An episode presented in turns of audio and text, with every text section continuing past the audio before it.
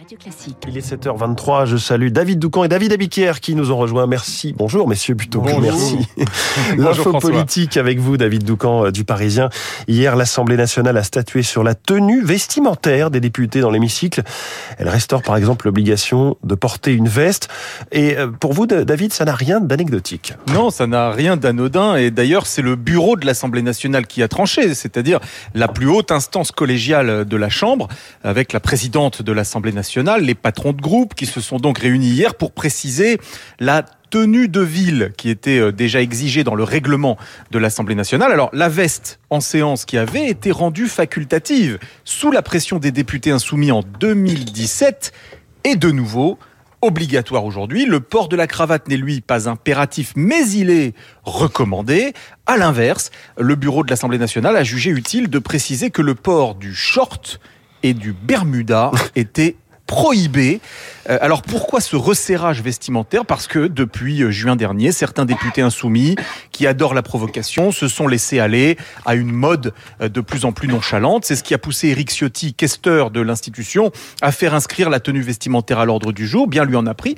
L'Assemblée revient donc aujourd'hui à un peu de tradition et beaucoup de bon sens. C'est vrai qu'on n'a pas souvent vu Eric Ciotti en Bermuda. David, ce retour à des règles plus strictes répond-il à une attente des Français? Indéniablement, oui. Il suffit euh, de se pencher sur le courrier, par exemple, que reçoit l'Assemblée nationale quotidiennement. Nos concitoyens n'ont pas de mots assez durs euh, contre les députés qui chahutent ou se tiennent mal. Le retour de la veste dans l'hémicycle, au fond, est une allégorie des limites de la stratégie du bazar qui a fini par se retourner contre ses adeptes, les insoumis. En vociférant en tenue euh, débraillée, ils n'ont fait qu'offrir de la crédibilité à leurs adversaires du Rassemblement national, qui, eux, ont théorisé ce qu'ils appellent la stratégie de la cravate, c'est-à-dire la recherche par tous les moyens d'une forme de respectabilité. Hier, euh, lors de la réunion euh, de ce bureau, Marine Le Pen voulait même aller plus loin et interdire les tenues avec épaules dénudées pour les femmes. Le Pen a parfaitement compris que l'enjeu des prochaines années n'était pas celui d'une fausse moderni- modernité en Bermuda, mais euh, celui de la crédibilité.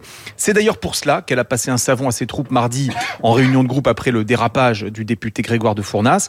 Si les insoumis se plient à la règle et mettent une veste euh, dans, dans l'hémicycle, ils arrêteront euh, de faire la courte échelle au RN en donnant à tort l'impression que le parti d'extrême droite est propre sur lui. L'info politique de David Doucan euh, chaque matin à 7h25 sur Radio Classique. Les titres de la presse, David Abiker à la une, le Made in USA et le Made in France. Concernant le Made in France, c'est la une du Parisien aujourd'hui en France avec ses industries qui parient sur l'Hexagone et qui reviennent s'implanter en France. Côté Made in USA, c'est plutôt la politique. Évidemment, le même Parisien évoque le pari raté de Trump.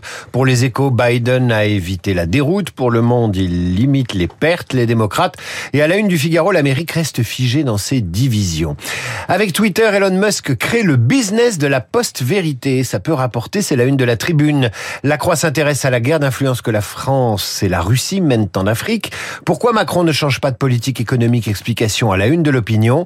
C'est Elisabeth Borne qui fait la une de Paris Match, rebaptisée Madame 49.3. Elle fait aussi, la première ministre, la une des éco week avec ce titre inclassable.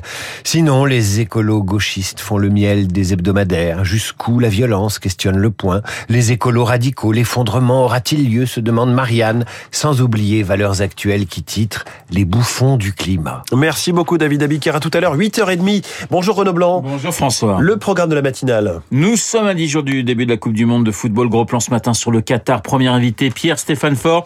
Journaliste et réalisateur, il est l'auteur de Qatar, un scandale français. Point d'interrogation. Les liens entre Doha et Paris pour une Coupe du Monde pas comme les autres. Pierre-Stéphane Faure dans les spécialistes.